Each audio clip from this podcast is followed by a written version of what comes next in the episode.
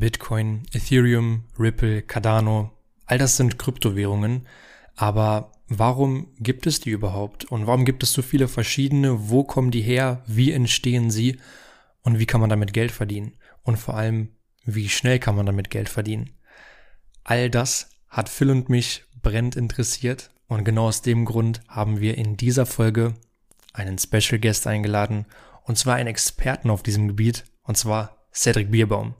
Cedric ist 20 Jahre alt und ist bereits sehr, sehr stabil unterwegs, was Kryptowährungen und Investments allgemein angeht.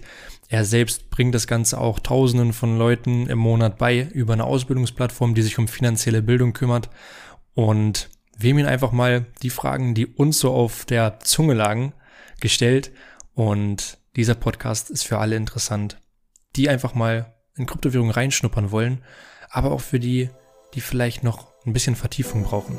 Deswegen hört einfach mal rein. Ich wünsche euch viel Spaß. Let's go. Hey Leute, was geht? Ich bin Max. Ich bin Phil. Und hier erscheint jeden Sonntag um 18 Uhr eine weitere Folge unseres Podcasts. Neben den Blockbustern aus unserem Alltag philosophieren wir hier über die wichtigsten Themen des Lebens und maximieren so den Mehrwert, den man daraus mitnehmen kann. Sei da heiß drauf. Yeah! Alright, herzlich willkommen zu einer weiteren Folge vom The Impossible Way Podcast. Wir haben heute was ganz, ganz Besonderes für euch.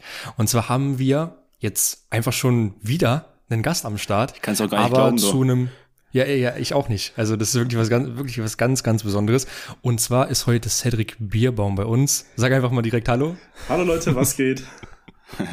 Sehr nice. Ihr seid jetzt bestimmt schon gespannt, worum es geht.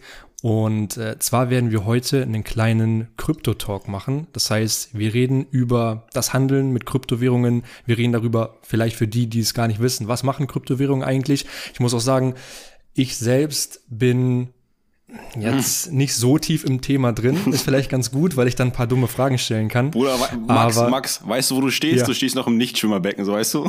so, okay, so, ja. so tief bist du drin in dem Thema. okay, gut. Aber deswegen haben wir uns ja den Cedric eingeladen, weil er ist Experte auf dem Gebiet, kann uns das Ganze erklären. Er bringt das Ganze auch Leuten bei. Ähm, wie viele Leute äh, hast du so, äh, die du, die du da, ähm, ja, sag ich mal, unterrichtest? Regelmäßig unterrichte ich ähm, pro Session so circa 500 bis 1000 Leute und so insgesamt mhm. sind es jetzt mittlerweile auf die Community gesehen jetzt knapp roundabout 10.000 Menschen. Okay, krass. Das will was heißen. Deswegen, wir wünschen euch viel Spaß bei dieser Folge. Okay, Cedric, magst du vielleicht einfach mal so ein bisschen was zu dir erzählen? Wer bist du? Wo kommst du her? Was machst du? Ja, klar, kann ich gerne machen. Danke dir auf jeden Fall für die Frage. Und zwar, ja, wie gesagt, mein Name ist Cedric. Ich bin aktuell 20 Jahre jung oder alt. Ich komme aus äh, Feigen an der Enz. Das ist äh, ja in der Nähe vom Schwa ist im Schwarmlente bei Stuttgart in der Nähe. Das heißt, da, wo Mercedes und Porsche gebaut werden. Hab mhm. vor, ja, mittlerweile fast zwei Jahren mein Abitur vollendet und mache das ganze Thema Daytrading sowie Investments mit Kryptowährungen halt schon komplett hauptberuflich und bin in der ganzen Thematik schon drinnen, seitdem ich tatsächlich 16, nee 15 bin. Mit 15 habe ich das mhm. erste Mal mit Kryptowährungen zu tun gehabt. Das war im Jahr 2016 und Trading habe ich damals im Januar 2015 für mich das erste Mal so kennengelernt über eine Stiftung Warentest Finanzeszeitung. Weil das Ding war, ich wollte eigentlich schon immer ganz früh auf eigenen Beinen stehen. Bei mir war es immer so das Ding, ich hatte schon immer das, äh, das, äh, ja, das, den Traum gehabt, wirklich so früh wie möglich selber Eigenverantwortung in meinem Leben zu übernehmen. Und da habe ich gesagt, hey, okay, ich muss irgendwas machen, um zum Beispiel Geld zu verdienen, weil ich habe ja gewissermaßen Träume und Ziele, so wie jeder andere eigentlich auch.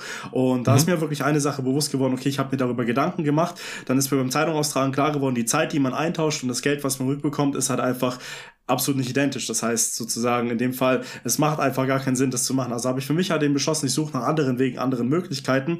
Bin dann über so eine Zeitung halt tatsächlich auf das Thema Aktien und ETF gekommen. Das heißt, es war so das allererste Mal, das war glaube ich richtig im Oktober 2014 und dann ging es halt über Ecken und Kanten weiter, dass ich dann im Januar 2015 das erste Mal aufs Trading gekommen bin so und mhm. da war es halt wirklich der Grund.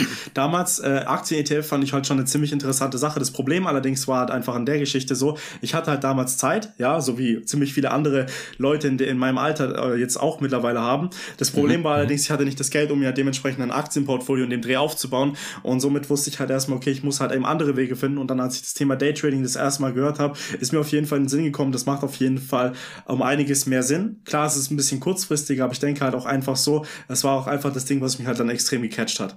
Genau, und dann hat mhm. sich das eine zum anderen ergeben. Ich habe halt wirklich äh, in im Trading selber für mich eine Leidenschaft mittlerweile gefunden, dass ich gesagt habe, hey, ich will das Ganze später mal auf jeden Fall hauptberuflich machen, habe wirklich sehr viele Wege, sehr viele Möglichkeiten gesucht, mir Wissen anzueignen, bin dann aber leider immer nur auf die falsche Schiene und so weiter gestoßen, habe halt selber nie wirklich einen, einen, einen Ansatzpunkt gefunden. Also ich habe wirklich einiges durchgemacht, was ich auf YouTube gefunden habe, gefunden habe und das hat mir tatsächlich nicht wirklich weitergeholfen oder hat mich nicht zum Ziel gebracht.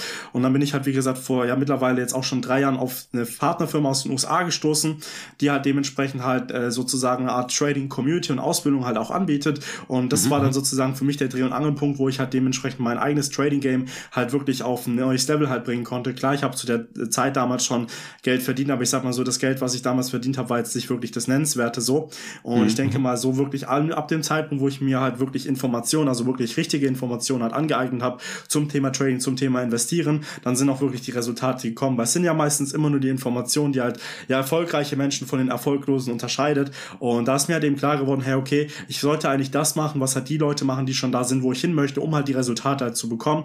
Und da war es für mich eigentlich recht einfach, dass ich halt diesen Weg gegangen bin. Und da war auch wirklich die Entscheidung zu sagen, hey, okay, ich will das Ganze später für mich hauptberuflich machen. Umso, umso einfacher, weil zum Beispiel in der Schulzeit war es damals so, dass die Lehrer, die waren zwar alle menschlich auf einer sehr coolen Ebene, das Ding war aber leider nur, sie sind halt nicht an dem Punkt, wo ich zum Beispiel im Leben ankommen möchte. Ja, das heißt, sie sind in dem, was sie machen, wahrscheinlich sehr glücklich, was ich auch meiner Meinung nach extrem schätze, wenn jemand was findet, was sich glücklich macht. Aber leider war es nicht das, was ich immer im Leben haben wollte. Und dabei habe ich halt, wie gesagt, bei der Partnerfirma halt sehr viele Mentoren gefunden, an die ich mich auch gehalten habe, um dementsprechend halt mir das Wissen und das Knowledge aufzubauen um dann letzten Endes die Resultate zu haben, dass ich mittlerweile mein Wissen jetzt auch, wie gesagt, an mehrere tausend Menschen weitergeben kann. Mhm. Mhm. Sehr krass. Okay. Wie, wie, wie krass. woher kam das denn, dass du diesen Drang danach hattest? Du hast gesagt, du hast mit 14, 15 schon angefangen, dich so ein bisschen mit dem Bereich auseinanderzusetzen. Du hast in einer Zeitschrift gelesen, ähm, was auch immer da drin stand, wahrscheinlich so, okay, gut, du kannst vielleicht das große Geld verdienen mit Trading, mit Kryptowährungen, obwohl Kryptowährungen wahrscheinlich nicht unbedingt, weil es da noch nicht so publik war, aber Woher kommt das? Also ist, ist deine Familie, kommst du aus prekären Verhältnissen zu Hause, dass du gesehen hast für dich, okay, gut, ich möchte nicht unbedingt das Leben führen, was meine Eltern führen? Hast du andere Menschen beobachtet, die ein anderes Leben hatten, was du führen wolltest? Also woher kommt dieser, dieser Reiz, diese, ähm, dieser Antrieb, das dein Leben zu deinem Leben zu machen, wenn du verstehst, was ich meine? Ja, ich verstehe dich auf jeden Fall. Bei mir ist es dementsprechend so gewesen, so, also ich komme aus eigentlich sehr, sehr ordentlichen Verhältnissen. Das heißt, ich hatte nie irgendwie Probleme daheim gehabt oder so, oder meine Eltern hatten in dem Fall wenig Geld. Meine Eltern haben mir immer die Liebe gegeben, die ich halt eben auch äh, bekommen wollte. Das heißt, ich war nie wirklich sozusagen von meinen Eltern ausgegrenzt, sondern habe eigentlich immer, immer Liebe und Unterstützung für die Dinge bekommen, die ich eigentlich machen wollte. Und mhm. bei mir war es dementsprechend so, dass es halt ein, eines Tages zu einem Gespräch mit meinem Vater gekommen ist und ich ihn gefragt habe, hey, wie sieht's denn später aus mit Auto und mit Führerschein? Und da kam halt der besondere Satz, wo er gesagt hat, hey, wenn du dir etwas kaufen möchtest im Leben, dann kaufst du von deinem eigenen Geld. Ich werde das nicht machen. Und das war ein Satz, den mir mein Vater damals gesagt hat, der mir echt ziemlich im Kopf hängen geblieben ist, weil ich halt wusste, hey, okay, ich muss halt irgendwie an gewissermaßen an, an Geld halt eben kommen, um halt selber doch wirklich an meinen Träumen und Ziele halt eben zu kommen, weil ich halt wusste, hey, okay, ich will wirklich eigenständig sein, weil mein Vater hat mir auch im Nachhinein auch erzählt, Cedric, wenn ich dir jetzt das kaufe, was du möchtest und so weiter, dann wirst du später nicht mehr wertschätzen und später nicht mehr dafür arbeiten. Und damit wurde mir halt schon damals sehr, sehr früh bewusst, dass ich halt selber mir einen eigenen Weg finden sollte oder ja, dass ich mir einen eigenen Weg finden wollte in dem Fall und habe mich dann, wie gesagt, auf die Suche gemacht, wie man halt Geld verdienen kann. Also Zeitung austragen war dann die erste Möglichkeit, die ich dann aber selber dann nicht in Angriff genommen hatte. Und bei wie, mir wie, lange hast du, wie lange hast du ungefähr gemacht, Zeitung austragen? Also Zeitung austragen habe ich nie gemacht. Ich habe nur mit dem Gedanken gespielt. Ach so, du hast mit dem Gedanken mhm. gespielt. Ah, okay, gut, verstehe. Ah, genau, okay. bei mir war es der, der reine Gedanke daran und dann der Gedanke war einfach nur der Punkt, ich wusste, okay, ich investiere um einiges mehr Zeit als das Geld, was ich zurückbekomme. Das heißt, du investierst pro Woche, lass es vier Stunden sein, ja, das heißt, du 16 Stunden im, im Monat und bekommst 50 Euro dafür raus. Dein Stundenlohn kannst du dir ausrechnen. Mhm. Aber wie bist du an dein Geld gekommen?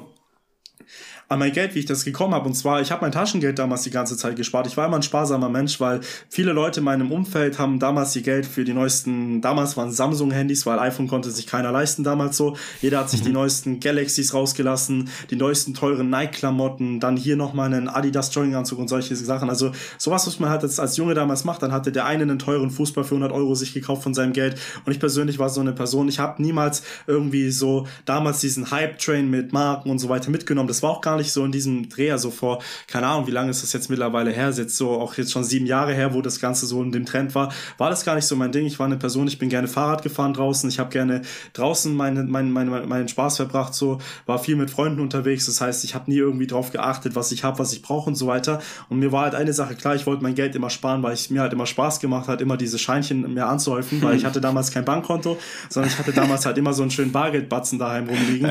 Und das Coole war, ich konnte dann immer in, in weitere bunte Scheine tauschen. Und da war, damals gab es ja noch so die, die schönen lilanen und ich wollte halt die lilanen sammeln, weil ich die halt echt cool fand. Und dann habe ich halt damals gesagt, ja, und dann habe ich halt damals halt, wie gesagt, für mich eine Sache beschlossen, ich wollte es halt nicht ausgeben und so weiter. Das heißt, Geld ausgeben war für mich gar keine Sache so, sondern ich wollte halt einfach nur sparen. Das heißt, das Einzige, wofür ich dann mal Geld ausgegeben habe, war damals ein iPad, weil ich halt unbedingt, äh, weil ich halt so ein Apple-Produkt-Fanatiker damals war. Also was heißt, ich war es, ich bin es immer noch so, ich bin immer noch mhm. so, sagen wir so, das mhm. typische Apple-Konsumopfer, aber ich habe gesagt, hey, die Dinger sind cool, weil ich will damit arbeiten weil ich damals nie wirklich auf die ganzen Windows- und Android-Geschichten klargekommen bin. Und deshalb habe ich gesagt, dann war das die erste Investition, die ich getätigt habe. Darüber habe ich auch tatsächlich Trading angefangen, über mein kleines iPad Air, was ich mir geholt hatte. Okay, so, krass. Genau, ja, ich war, dann bin ich halt da so zu meinem Geld gekommen. Also ich habe immer im Grunde genommen mein Geld gespart. Ich habe Essensgeld bekommen, welches ich für ja. Essen hätte ausgeben sollen. Stattdessen habe ich dann immer das Butterbrot von Mama genommen. Das habe ja. ich dann die ganze Zeit fleißig gegessen, während alle Leute sich irgendwo da beim Döner dort was in, irgendwo rausgelassen haben. Und ich persönlich war dann ja. immer die Person, die gesagt hat, hey, so, ich esse mein Butterbrot, mir geht's gut dabei und ich spare mein Geld nebenher. Ja. Genau, so lief es eigentlich bei mir ab. Also es war eigentlich wirklich sehr einfach, wie ich gelebt habe. Das heißt, ich hatte keinen Schnickschnack um mich herum. Ich habe nicht mal einen Fernseher damals als kleines Kind gehabt. Ne? Muss man mal bedenken, heutzutage haben die Kinder 50, 60 Zoll Dinger bei sich da im, im Zimmer stehen so. Und ich war mhm. damals so eine Person, so ich habe nicht mal einen Fernseher gehabt, ich hatte gar nichts gehabt. Das Einzige, was ich, was ich immer gehabt hatte, war wirklich mein Lego-Spiel. Das war mein einziger, in Anführungsstrichen, ja. Fernsehsender, der daheim lief. ja. ja. genau, so war es halt würdest, du, tatsächlich. wenn, wenn, du zurück, wenn du zurückblickst auf diese Zeit, würdest du jetzt sagen, dass dir irgendwas gefehlt hat dann? Wahrscheinlich ja nicht, ne? Nee, Oder tatsächlich nicht, es, weil... Nee, red weiter, red weiter, ja? sorry. Nee, ich habe dich nur... Ja, nee, also genau. Ja, mir hat einfach nichts gefehlt damals. Also ich habe wirklich ich habe mich eigentlich glücklich gefühlt. Ich hatte ein unbeschwertes Leben gehabt. Ich hatte bei mir immer alles, was ich haben wollte. So, ich habe damals, ich habe, wenn ich eine Cola wollte, konnte ich eine Cola trinken. Wenn ich einen KitKat essen wollte, konnte ich einen KitKat essen. Also bei mir war es auch damals so in der Familie so. Ich wurde nie immer limitiert oder so. Ich konnte mich immer erinnern. Ich weiß nicht, ob ihr das selber kennt. So, wenn ihr bei anderen Kindern damals zu Gast eingeladen wart, da, wenn ihr ein Glas mit Wasser oder so bekommt, dann bekommt ihr es meistens so ein Dreiviertel voll oder so ein halbe volles Glas, so ganz, ganz wenig. Und bei mhm. mir war es immer so, mhm. ich konnte halt immer alles in, in, in der richtigen Fülle haben. Das heißt, ich hatte eigentlich alles, was man so an Grundbedürfnissen hat. Das heißt, ich hatte immer genug zu essen, genug zu trinken. Und das sind die Sachen, die ich halt geschätzt habe, weil ich gesehen habe, dass andere zum Beispiel das nicht bekommen hatten. Das war so das allererste, was mir halt aufgefallen ist. Und deshalb war alles andere, was ich darüber bekommen habe, für mich keine Selbstverständlichkeit. Und dafür war ich halt umso dankbarer, wenn ich solche mhm. Kleinigkeiten mal geschenkt bekommen habe, wie Klamotten oder so Sachen wie zum Beispiel mal ein neues Fahrrad oder so. Das war so mhm. bei mir das Ding. Also eigentlich würde ich jetzt sagen, ich bereue da damals nichts. Ja. Okay, das ist aber eigentlich schon, schon krass, dass du eigentlich schon mit so jungen Jahren so selbstreflektiert darüber gedacht hast, weil es ist ja auf jeden Fall nicht der, der normale Weg, der so gegangen wird. Du hast ja so gesagt, die Leute in deinem Umfeld haben ja genau das Gegenteil von dem gemacht. Ähm, und irgendwo wirkt es natürlich nach außen so, als wenn da wirklich ein, ein großer Verzicht stattgefunden hat. Für dich hat das jetzt nicht so gewirkt, weil du so aufgewachsen bist, weil deine Eltern dir das vielleicht auch vorgelebt haben und es für dich deswegen nicht so extrem war. Aber ähm, gibt es trotzdem vielleicht irgendwas bei dir, wo du sagen würdest, dass du es mh, mm, geopfert hast? Und ähm, was du vielleicht sagst, okay, das war wirklich hart? Oh, das ist eine sehr gute Frage. Und zwar kann ich dir eine Sache sagen. Bei mir war es so, als ich das Thema Trading für mich angefangen habe. Also du musst wissen, so bei mir war die Zeit so zwischen 13, 14 alles ohne Probleme. Ich habe angefangen, irgendwann Fitness zu machen. Ich habe angefangen, mehr Sport zu machen, mich selber körperlich mhm. in Form zu bringen. Und dann war irgendwann mal der Punkt, wo ich selber gesagt habe, ich habe Trading kennengelernt. Ich habe es jedem erzählt. Also ich hatte damals niemand, eine, keine Partnerfirma, mit der ich zusammengearbeitet habe oder sonstiges. Ich habe es den Leuten mhm. erzählt. Ich habe den Leuten gesagt, was ich darin für eine Vision sehe. Und das Problem dahinter war halt einfach so, okay, man hat halt sehr viel, ähm, ich würde jetzt nicht sagen, die Leute haben es nicht verstanden, sagen wir es mal so. Ähm, das mhm. kann man, die, so kann man die Reaktion ausdrücken und dieses Nicht-Verstehen, das hat sich dann ausgeartet in Ausgrenzung. Ja, das heißt, man hat mich halt dementsprechend in gewissermaßen in Fällen ausgegrenzt und so weiter. Ich hatte nicht den sozialsten Anschluss, den man hätte haben können, so zu dem Zeitpunkt Also wenn mhm. man es jetzt mal so von oben herab reflektiert. Und bei mir war es wirklich so gewesen, ich habe halt damals schon zu mir gesagt, weil ich halt sehr viel in dieser Success-Schiene da unterwegs war, dass ich wusste, hey, okay, ich muss halt ein Opfer bringen. So, ich muss halt gewissermaßen ein Opfer bringen, weil wenn ich später wirklich das Leben haben möchte, was niemand anderes lebt, dann muss ich halt schon früh anfangen, halt Verzicht zu haben. Und bei mir war es halt dementsprechend so, ich habe halt auf die Leute halt verzichtet, die halt gesagt haben, hey Cedric, das geht nicht und so weiter, weil ich habe für mich halt erkannt, so, hey, wenn das die Leute sagen, dann sind es halt immer ihre eigenen Grenzen und niemals halt meine. Und dafür habe ich halt gesagt, hey, die sollen sagen, was sie wollen. Und ich werde einfach mein Ding weiterhin durchziehen so. Ja, weil ich will es probieren. Ob es jetzt klappt oder nicht, sei jetzt mal dahingestellt, aber ich will es probieren. Und ja, bei mir war es halt wirklich so, ich habe halt sehr viel verzichtet. Also die größten Verzichte, die ich halt gemacht habe, waren tatsächlich für Schlaf erstmal. Aber mhm. schon in jungen Jahren so, oder dann später, als du mit der Partnerfirma erst zusammengearbeitet hast? Also schon, schon vorher? Schon in jungen Jahren. Also ich denke mal, jetzt später so in meiner Abi-Zeit habe ich, glaube ich, den größten Verzicht an Schlaf gehabt, den man sich vorstellen kann. Aber von wie viel Schlaf kann sprechen ich aber wir? Gleich, äh, gleich, ja, so vier Stunden am Tag für zwei Jahre oh. lang so. Uff. Okay, krass. Ja, heftig. Hast du da, genau. ganz kurz hast du da irgendwelche ähm, Auswirkungen von gespielt? Weil ich kenne tatsächlich jemanden, äh, bei dem das nicht so gut gekommen ist, dass er über längere Zeit so wenig geschlafen hat. Also der hat dann auch äh, psychische Schwächen und sowas gehabt. War das bei dir auch so? Also du klingst jetzt auf jeden Fall nicht so, aber war das dann auch so oder bist du ganz gut damit klargekommen? Also ich bin echt gut damit klargekommen, weil ich halt eben wusste, so ich gebe alles für meine Ziele, für meine Träume und für mich war das eher mehr oder weniger so eine Art Lifestyle, es mir selber zu zeigen, dass ich es halt kann, so mich halt an solche Limits halt zu bringen, weil ich bin so eine Person, ich gehe gerne an meine Limits ran. Ich habe zum Beispiel meine Wettkampfdiät gemacht, also im, im Fitnessbereich 2018 war das genau. Da habe ich mich, glaube ich, bin ich von knapp 17, 18 Prozent Körperfett runtergegangen auf ein bisschen weit unter äh, unter 10. Also ich war, glaube ich, insgesamt auf der auf Bestform waren es irgendwas um die roundabout circa 8 Prozent glatt waren es also klar, war noch nicht top, aber ich denke mal für das Alter, was ich damals hatte, ich war 17, glaube ich, zum Zeitpunkt war es schon mal sehr, sehr gut. Mhm. Oder war es 17? Ja, 2018 war ich 17, genau. Ähm, ja, das war so das eine. Ja, und sonst, ich denke mal, dass der, der größte Sacrifice, den ich gemacht habe, war halt einfach auf die sozialen Kontakte, weil die Leute, die sich damals mit mir halt, mit denen ich viel Kontakt hatte, da habe ich auf einmal von auf, auf, auf Schlag halt eben den Kontakt auch abgebrochen und habe halt selber gesagt, ich werde meine Zukunft halt nach vorne stellen. Vielleicht für die ein oder andere mag das vielleicht darüber klingen, dass ich halt ein großes Ego hätte und so weiter und so fort. Aber für mich war es halt einfach so, hey, in diesen jungen Jahren hast du ja nur einfach mal deine Entscheidung, das zu machen, worauf du halt eben Lust hast. Das heißt, du selber musst dich halt erstmal wirklich in den Vordergrund stellen. Also du musst erst selber erstmal schwimmen können, bevor du überhaupt anderen Leuten hilfst, wie sie selber schwimmen. Und das war halt für mhm. mich sozusagen das Ding, dass ich halt unbedingt das machen wollte. Ich habe jedem davon gesagt, was ich mache. Und das Ding ist, der letzten Endes hat die Leute haben mir, wie gesagt, Gegenwind halt dagegen gebracht und so weiter, weil ich mich auch selber von der Persönlichkeit verändert habe. Klar, ich muss sagen, anfangs war ich natürlich ziemlich, äh, ziemlich, wie soll man sagen, geblendet von dem ganzen Erfolg, den man natürlich so sieht auf Instagram und so weiter. Du siehst ja Leute mit tollen Autos und so weiter und so fort. Und ich habe halt selber damals nicht die richtigen Werte so für mich halt angesehen gehabt. Also bei mir war es wirklich mehr oder weniger so, dass ich dann irgendwann mal dachte, ich wäre irgendwas Besseres so, nur weil ich mhm. einen anderen Weg einschlag. Was aber in dem, im Nachhinein halt absolut halt das, ähm, ja, ich sag mal so, nicht das Richtige gewesen ist. Das habe ich aber auch für mich eingesehen. Aber habe dann dementsprechend halt auch wirklich weitergemacht, aber auch wirklich mit der, mit der, mit der Tatsache, dass ich halt auch wirklich Leuten weiterhelfen möchte. So. Und das ist halt eine sehr, sehr wichtige Sache halt für mich gewesen, ja. dass meine Intention irgendwann mal sich halt komplett geändert hat, auch den Leuten zu zeigen, was halt wirklich geht, wie sie halt äh, selber ihr Leben halt für sich verändern können. Und Genau, das ist dann nach und nach gekommen. Und ich sag mal so, um jetzt wieder auf das Thema der Opferung zurückzukommen, war es halt wirklich bei mir so, ich habe halt wirklich geopfert, aber ich habe halt geopfert auch mit dem Hintergrundgedanken, dass ich das halt mache für meine Zukunft, weil am Ende ist es dementsprechend so, dass ich jetzt hier nicht komplett nur für mich und für meinen eigenen, ja, für mich selber halt eben arbeite, sondern halt auch letzten Endes für diejenigen, die um mich herumstehen. Das heißt, später mal dementsprechend für meine Frau, für meine Kinder, die ich mal vielleicht später haben werde, so, dass es denen halt später gut geht, dass es meinen mhm. Eltern im, im, äh, im Alter noch ein bisschen besser geht, als es ihnen jetzt geht. So, daran denke ich halt und vor allen Dingen halt letzten Endes, dass meine Kinder zum Beispiel es halt einfach haben müssen, beziehungsweise es halt einfach haben müssen, sondern dass ich halt sagen kann, hey, ich kann zum Beispiel mit meinen Kindern in Urlaub gehen, wann sie möchten. Ich kann, ich kann einfach auch über die Generationen hinweg halt eben meine Familie halt mit Wohlstand versorgen. Das ist halt so das, was ich im Hintergrund gedankt habe und zudem natürlich auch halt sehr, sehr viele Menschenleben halt darüber hinaus halt sehr positiv halt so impacten, dass man halt letzten Endes weiß, hey, okay, wer war überhaupt Cedric Bierbaum? Das war halt so wirklich so mein Grundgedanke, wenn ich immer wirklich mhm. weitergemacht habe, immer wirklich einen Step weiter, weil ich halt immer wusste, hey, okay, die Leute werden sich nur an die Person erinnern, die durchgezogen hat. Und deshalb habe ich gesagt, hey, okay, ich werde halt durchziehen so. Hm, genau. Safe. Mhm. Mal zurückzukommen jetzt so, was heißt zurückzukommen, generell mal das Thema so ein bisschen anzuschneiden. Äh, Kryptowährung, worum es einfach heute auch gehen soll. Ähm, du hast jetzt die ganze Zeit schon gesagt, dass du ein großer Sparer warst. So, aber investieren hängt ja einfach auch in gewisser Weise immer davon ab, dass man nicht nur spart, sondern dass einfach auch investiert, dass man einfach gewisse Risiken eingeht. Ähm, meine Frage wäre jetzt erstmal, wie, was war der Betrag, mit dem du angefangen hast, im Prinzip in die Bitcoin oder was auch immer deine erste Kryptowährung war, zu investieren? Ähm, meine ersten Beträge waren, also mein erstes Trading-Konto waren 400 Euro. Ja, das mhm. habe ich in der ersten Woche damals auf 2000 Euro hochgetradet und am selben Tag, also an dem Freitag noch geplättet.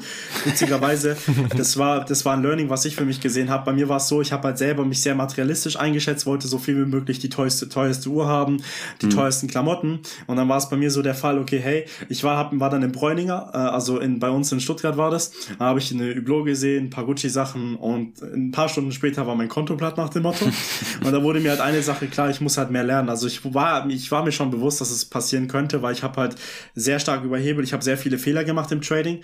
Und ja, klar, ich habe jetzt zum Beispiel nicht mein ganzes Geld in ein Trading-Konto gesteckt, um, um mhm. Gottes Willen. Nee. Ich habe dann halt dementsprechend für mich halt weitergemacht. Ich habe selber Gelder gespart ich habe äh, Sachen zum Beispiel verkauft, also alte Gegenstände, die ich zum Beispiel hatte, habe mir dann wirklich äh, ja mehrere tausend Euro dementsprechend auch ansparen können, habe diese dann dementsprechend dann reinvestiert, habe dann damals äh, in Bitcoin investiert, also ich habe damals auch Bitcoins gekauft für boah, das waren 500 Euro pro Stück, glaube ich. Also boah, ich habe damals mich bei Anycoin direkt angemeldet. Das ist die Plattform, mit der ich zuallererst zusammengearbeitet habe. Das Witzige war, meine Eltern haben mir damals einen Online-Banking-Zugang geschaltet. Das heißt, ich konnte damals Online-Banking machen, ohne meine Eltern zu fragen. Und dann habe ich halt einfach mhm. mir die ganzen Konten eröffnet. Und damals musste man halt noch nicht irgendwie eine Verifizierung vom Alter oder so angeben, dass man 18 ist oder so. Und das Coole war halt einfach, ich habe es dann halt einfach gekauft, habe dann Coin, äh, hab dann ein Blockchain-Wallet erstellt. Also damals war das Ganze noch um einiges anonymer, als es heute war. Und habe dann somit, wie gesagt, meine allerersten Bitcoins geholt, genau. Ja. Mhm. Okay. Jetzt natürlich für mich ist jetzt die Frage, aktuell ist ja Kryptowährung das Thema an sich mega am Abgehen. So, man sieht's in den Medien, wenn Medien darüber berichten, dann bekommt die breite Masse was davon mit. Äh, keine Ahnung, Elon Musk, äh, wenn der hustet, äh, passiert irgendwas an den Märkten. Ähm, wie, wie schnell werde ich damit reich? Sagen, morgen steht der Lambo vor der Türe. nee, kleiner Spaß am Rande. Kleiner ja, Spaß an der Seite. Also ich sag mal so, Kryptomillionär zu werden ist wirklich, ich sag mal, ich sag mal so, es ist wirklich äh, ein Weg, den jeder wirklich bestreiten kann. Vor allen Dingen, weil es halt wirklich eine Sache ist, dass du erstmal in so eine Investorenmentalität halt reinkommen musst, weil Kryptowährungen, die meisten Leute verstehen darunter, du kaufst welche und in zwei Tagen hast du, hast eine Million zusammen. Klar, es gibt jetzt auch einige Leute, ich kenne selber welche in meinem Umkreis, die hatten aus 250 Euro innerhalb von einem Monat, glaube ich, 60.000 Euro gemacht anhand der Kursanstiege und so weiter. Aber das waren jetzt nicht normale Coins, das waren sogenannte Shitcoins, das heißt Coins, die auf dem Pump-and-Dump-Prinzip äh, basieren. Das heißt Coins, die einfach nur schnell hochgehen, wieder runtergehen. Und da haben sie halt einen glücklichen Griff gehabt. Bei mir war es dementsprechend eher so der Fall gewesen, dass ich halt, ähm, beziehungsweise was kann ich sagen, äh, wie man halt damit reich wird, wie schnell es halt dauert. Es hängt halt einfach, ähm, es ist immer ein Prozess, weil ich sag so, der, der, der, dieser Erfolg über Nacht, den man so oft sieht auf Social Media, auf YouTube oder sonst was, dieser Übernachterfolg, der dauert bei den meisten Leuten wirklich ein, zwei, drei Jahre. Ja, das heißt, du siehst eigentlich gar nicht, was die Leute so im Hintergrund gemacht haben. Also wie, die, wie man es ja selber schon, ich habe es ja gerade auch erzählt, so ich habe ja damals schon sehr, sehr viel aufgeopfert, um halt letzten Endes mhm. traden zu lernen, um halt sehr viel zu machen. Und ähm, genauso ist es auch bei wahrscheinlich vielen Leuten, die jetzt aktuell im Kryptobereich sehr, sehr viele äh, Erfolge haben, weil du musst auch eine Sache wissen, ich hatte damals ja schon die, die Bullruns mitgemacht, 2017 hatte auch ein gutes Portfolio. Ich habe damals aber nicht abverkauft, weil ich halt zum Beispiel selber sehr viel Glaube in die Sache hatte. Das heißt, eine wichtige Sache ist halt einfach das ganze Thema langfristig zu sehen und dann halt wirklich in das ganze Thema der Kryptowährungen halt zu vertrauen, weil immerhin ist es eine neue Technologie. Wir haben damals alle noch mit E-Mails geschrieben. Wir haben damals noch als Kinder bei den anderen Leuten an der Tür geklingelt. Heutzutage schreiben wir eine WhatsApp. Die ist in ein paar Sekunden wirklich beim anderen Empfänger. Und heutzutage ist auch so, dass wir Kryptowährungen haben, um halt wirklich globale Zahlungs-, also wirklich Zahlungen in Höhe von mehreren Milliarden von Euros innerhalb von kürzester Zeit halt eben durchzuboxen. So. Und das ist halt eine Sache, die ich halt cool finde, weil Kryptowährung halt einfach eine neue, neue Möglichkeit ist, halt eben Zahlungen aufzubringen und auch ganz klar eine ganz, ganz, ganz neue Art von Technologie halt dementsprechend ist, an die wir uns dementsprechend auch anpassen. Sogar so weit, mhm. dass es halt wirklich schon Länder halt Angst haben und versuchen, Kryptowährungen zu verbieten, was in dem Fall fast schon eigentlich unmöglich ist. Mhm. Ja, okay. Ähm, du hast Shitcoins oder sowas gesagt. Richtig. Ähm, dieses Dogecoin oder Dogecoin, ist so ein Shitcoin oder wie, wie ordnet man das ein? Naja, ich sag so, Dogecoin ist halt ein Coin, der von Elon Musk ziemlich in die Höhe gelobt wurde, weil eine Sache muss man bei Elon Musk verstehen, jeder, der Donald Trump kennt, der twittert einmal was und damals sind die ganzen Währungsmärkte abgegangen. Bei Elon Musk mhm. ist es so, er twittert einmal was und irgendeine Kryptowährung wie Bitcoin, Dogecoin oder so geht richtig durch die Decke. Dogecoin ist eigentlich, mhm. eigentlich kein Coin, der wirklich einen, einen großen äh, Sinn und Zweck in der Kryptowelt erfüllt, sondern der ist einfach da, weil er da ist. Es ist eigentlich nur ein, ein Meme so. Es ist eigentlich so ein Meme-Coin. Das heißt, es, es, ja. es, es plädiert ja quasi schon dazu, dass es halt ein sogenannter Shitcoin in dem Fall ist. Äh, ich würde jetzt trotzdem mhm. sagen, es ist halt einfach ein Oldschool-Coin. Klar, man hat früher investiert. Ich habe auch damals fünf Euro in ihn investiert. Der ist sogar sehr, sehr mhm. heftig. Also der ist sogar sehr, sehr gut gestiegen so. Aber was natürlich auch erwähnt werden muss an der Stelle, ist halt einfach der Punkt, sich halt darauf zu verlassen, dass das halt einfach der, die Kryptowährung schlechthin ist. Das ist, denke ich mal, die falsche Art und Weise, bei vielen Leuten, die halt in die Kryptowelt kommen, die denken halt, dass Dogecoin halt wirklich der heilige Gral ist, aber in dem hm. Fall ist es halt nicht der heilige Gral. Mhm. Okay, wie viel ist denn, wie viel ist denn, wenn ich jetzt mich mit Kryptowährung auseinandersetze, wie viel, ähm, wie viel ist Marketing um die Währung an sich das Wichtige, damit Preis steigt, damit eine Währung wertvoll ist und wie viel, ähm, wie viel ist es die Funktion dahinter? Gute Frage. Ich sag mal so, wer Marketing aktiv betreiben muss, um eine Währung nach vorne zu bringen, ich denke mal, der hat was nicht verstanden, weil Kryptowährungen haben immer einen Use Case. Das heißt, man sollte sich immer fragen, wenn man eine Kryptowährung hat, welchen Use Case erfüllt diese Kryptowährung im Kryptospace im Allgemeinen. Und ich denke mal, dahinter werden halt Kryptowährungen halt groß, weil zum Beispiel ist Cardano eine Kryptowährung, die in letzter Zeit ziemlich viel an Aufmerksamkeit gewonnen hat und da war es dementsprechend so, dass Cardano sich gegenüber Ethereum sehr, sehr stark durchsetzen konnte, weil Ethereum ist ja auch eine, eine, ein, ja, eine Währung, beziehungsweise in dem Fall auch ein Coin, beziehungsweise zählt zu den programmierbaren Blockchains, weil im Krypto, in dem Krypto-Space gibt es zum Beispiel, wie gesagt, richtig viele verschiedene Krypto-Coins, das muss man auch verstehen. Mhm. Und bei Ethereum ist es dementsprechend so gewesen, auch eine programmierbare Blockchain, dafür gibt es aber auch Cardano und Cardano macht zum Beispiel viele Dinge besser als zum Beispiel jetzt Ethereum und deshalb setzt mhm. sich gerade Cardano extrem stark durch. Trotz dessen mhm. muss man aber sagen, sagen, dass äh, Ethereum jetzt immer noch ein sehr, sehr starkes Projekt ist und doch bleiben wird, weil halt sehr viele weitere Projekte halt eben selbst auf der Ethereum-Blockchain halt auch laufen. Mhm. Muss man mhm. halt verstehen. Das heißt, um deine Frage halt zu beantworten, ich denke, es ist wirklich so, das Marketing in dem Fall ist nicht das Entscheidende, sondern halt einfach die Durchsetzung, weil äh, Krypto, der Krypto-Space ist ziemlich groß. Wir haben mittlerweile zwei Billionen Dollar äh, ja, Marktvolumen, wirklich eine Market Cap, die wirklich unfassbar groß ist. Die Tendenz, dass sie, wie gesagt, auch in den nächsten Jahren auf über 10 Billionen steigen wird, ist natürlich auch sehr, sehr groß. Und was ich hier natürlich sagen kann, ist halt einfach der Punkt so, wer wirklich aktives Marketing betreiben muss und hauptsächlich nur auf Marketing geht, da kannst du dir wahrscheinlich schon eher denken, in welche Richtung sich halt so ein Coin oder ein Token halt bewegen wird.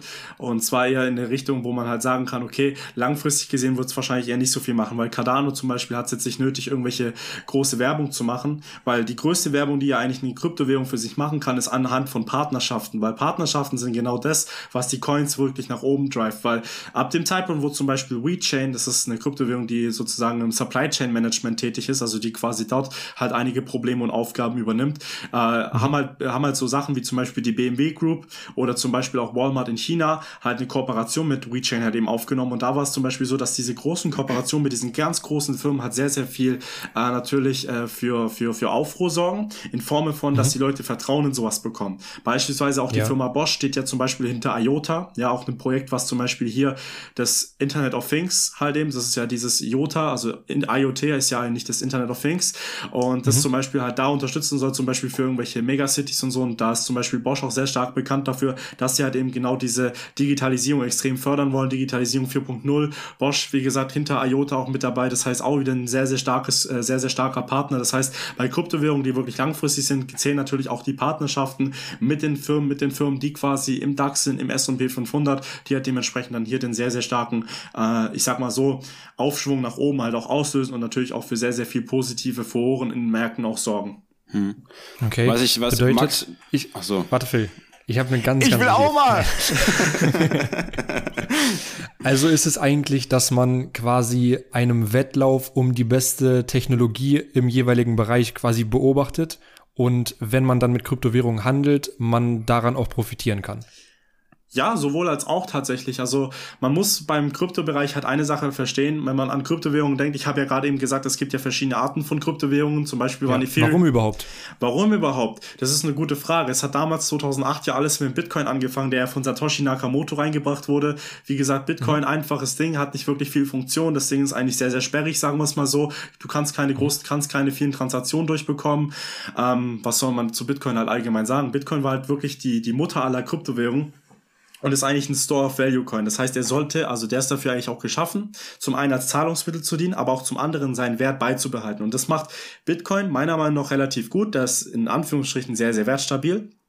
Mhm. Und darüber hinaus haben wir zum Beispiel Sachen wie zum Beispiel Transaktionscoins, wie es zum Beispiel Ripple der Fall ist, die ja zum Beispiel im Bereich mit Banken halt sehr viel zusammenarbeiten. Ripple, Stellar wären Transaktionscoins.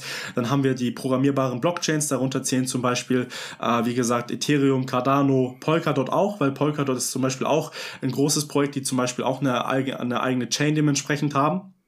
Und sonst haben wir noch zum Beispiel Privacy Coins wie Monero, die ja zum Beispiel für mehr Anonymität sorgen sollen. Und sonst gibt's halt sogenannte Stable Coins. Stable Coins sind eigentlich nur Coins, die immer einen Wert stabil beibehalten sollen. Es gibt einen, der heißt Tether, also USDT wird das Ganze genannt.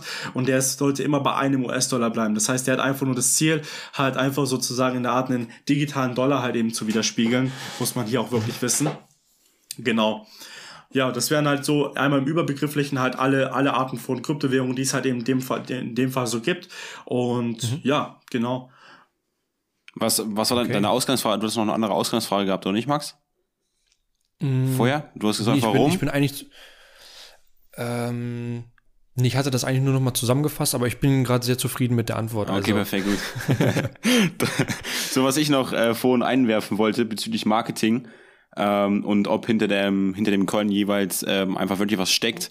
Ich finde, man merkt es einfach in gewisser Weise auch, ähm, dass das Marketing theoretisch bei Bitcoin, bei Ethereum einfach viel, viel größer ist als bei den ganzen anderen Coins. Weil wenn ich mich oder einfach mal im Internet schlau lesen möchte, gehe auf Kryptowährungen oder generell irgendwo anders in den Medien, ob es Tagesschau ist und so weiter und so fort, man hat ja eigentlich wirklich immer nur Bitcoin und vielleicht mal Ethereum. Und die ganzen anderen Coins, die es gibt, die du aufgezählt hast, ob es jetzt Ripple ist, ob es jetzt Monero ist, ob es jetzt IOTA ist, die auch in komplett anderen Bereichen teilweise tätig sind, von denen hört man gar nichts. Und das finde ich einfach so schade, dass nur Bitcoin im Vordergrund steht, auch wenn es das, der, das älteste, äh, der älteste Coin ist, aber gar nicht mehr das Beste kann oder der beste Coin ist, äh, weil ja zum Beispiel die Transaktionsgebühren so, so hoch sind. Ähm, das finde ich dann irgendwie ein bisschen schade, das einfach mal abzurunden, dass eben Marketing meiner Meinung nach auf jeden Fall dann doch wichtig ist, ähm, obwohl andere Coins wichtiger sind, weil ich es zum Beispiel interessant finde, Smart Contracts, ähm, hast du von euch auch schon angesprochen, bei Cardano zu speichern. Vielleicht da auch mal ganz kurz, was sind Smart Contracts? Und, und ein Beispiel, wofür die verwendet werden können. Okay, kann ich ganz kurz nochmal auf das Marketing eingehen? Mhm, safe. Mhm. Und zwar beim Marketing ist es so, wenn du jetzt zum Beispiel in den Medien halt sehr, sehr viel, ähm, sehr, sehr viele Dinge hörst, nur der Bitcoin oder Ethereum, dann liegt es einfach daran, die Medien ähm, wie soll ich das sagen? Die versuchen halt einfach nur die Dinge halt so einfach möglich runterzubrechen. Das heißt, wenn du irgendwas sagst, dann sagen sie immer nur Bitcoin, Bitcoin, Bitcoin. Das heißt, man erkennt auch immer den Newbie daran, wenn sie fragen, ja, hast du schon was mit äh, Kryptowährung gemacht? Das ist doch dieses Bitcoin-Ding da. Mm, ja, und dann safe. denkst du dir auch nur so, Bitcoin, hä, das gibt doch noch 9000 weitere Kryptowährungen. Mm. So. Und das ist halt einfach das Ding. Das heißt, die, die Mainstream-Medien, die sagen halt einfach davon, weil das Ding ist halt, die sind genauso wenig informiert wie die meisten Leute auch. Und das ist halt das Problem, dass halt aktuell immer noch zu wenig Leute darüber aufgeklärt sind, aber diese Aufklärung halt nach und nach kommt. Und da muss man auch wissen, Bitcoin ist eine Kryptowährung und alle anderen Währungen, die nennt man Altcoins, also sozusagen alternative Coins, also alles andere, was halt nicht Bitcoin in dem Fall ist. Genau, und ein Smart Contract, genau, was ist ein Smart Contract genau? Und zwar, ein Smart Contract ist eigentlich ein Programm auf der Blockchain, was sich halt eben selbst ausführt und nicht mehr gestoppt werden kann. Und ein mhm. Smart Contract wird, äh, ja, von, äh, wird äh, nicht von einem zentralen Server ausgeführt, sondern dezentral. Das heißt, ähm, beziehungsweise äh, von mehreren Netzwerkknoten auf der Blockchain. Das heißt, es bedeutet, ist ein Smart Contract halt einmal aufgesetzt in dem Fall, dann kann dieser und aktiviert, dann kann diese halt nicht mehr gestoppt werden. Das heißt, das Revolutionäre, ein Smart Contract kann Geld halten und entscheiden, was mit dem Geld zu tun ist. Das ist eine sogenannte Wenn-Dann-Folge. Und das ist halt eine sehr mhm. coole Sache. Das heißt, solche Smart Contracts sind halt wirklich so Dinge, die laufen halt einfach. Wie so, also wie der Name schon sagt, ein, ein, ein, ein smarter Vertrag. Also ein, ein, mhm. ein sehr, das heißt, du musst nicht mehr viel machen. Du tust das Ding aktivieren, das Ding es läuft und dann, pass, dann passieren die Dinge, die du halt eben äh, reinprogrammiert hast. Das heißt, diese Wenn-Dann-Folge. Mhm. Hast du dafür ein Beispiel, für was man das einsetzen kann? Wofür man das einsetzen kann. Boah, jetzt nicht konkret tatsächlich. ist das, das ist auch im Prinzip so, dass, sagen wir jetzt einfach, wir haben jetzt einen Kühlschrank. Der Kühlschrank ist so äh, digitalisiert, dass es dort die Möglichkeit gibt, dass der Kühlschrank merkt, dass Bananen, auch wenn man die Bananen nicht in den Kühlschrank tut, Bananen im Kühlschrank nicht mehr vorhanden sind. Äh, und dann, das, der merkt das dann und dann bestellt er die, theoretisch direkt äh, Bananen beim Supplier, beim Supermarkt. Äh, das, ist, das ist doch im Prinzip so Smart Contracts, dass die ja, ja, ja. Das ist doch das, ne? Genau, das ist jetzt zum Beispiel das äh, Beispiel, was du, glaube ich, genannt hast. Das macht nämlich WeChain, weil WeChain macht genau solche Teile, ah, krass, dass sie halt den, vor allen Dingen jetzt äh, machen zwar Supply Chain Management, aber es ist auch genau sozusagen dafür da, um zu schauen, hey, okay, äh, machen auch Produktüberprüfung. Das heißt, es ist ein Smart Contract zum Beispiel, wenn die zum Beispiel sehen, hey, okay, äh, auf einmal ist dieses Lebensmittel nicht mehr haltbar, dass es halt eben angezeigt wird in Form von halt eben dass man halt benachrichtigt wird, genau. Das ist genau so eine, so eine Art Smart Contract. Das hast du es halt in mhm. ziemlich einem übertragenen Sinn gesagt, aber das Ding ist halt, was auch bei Smart Contracts sehr, sehr cool ist oder auch zum Beispiel bei Projekten wie beispielsweise WeChain, ist halt einfach die reale Umsetzung dahinter. Aber manchmal denkt man sich so bei einem Smart Contract so, weil bei mir war es auch gerade wieder so der Punkt, so ich habe mich gerade so überlegt, so Smart Contract, Moment, wo kann ich da ansetzen? Und dann hast du dieses Beispiel gemacht, da dachte ich mir so, mhm. okay, ja stimmt, ja ist ja WeChain und so weiter. Das mhm. heißt in dem Fall auch eine, sehr real, eine reale Umsetzung dementsprechend auch möglich und das heißt, ja genau solche Teile, sowas kann man sich unter anderem vorstellen, wie du es gerade gesagt mhm. hast, Phil. Genau. Ah, okay, nice. Das ist gut zu wissen für all diejenigen, die digital in, oder hier diese, wie nennt man das auch?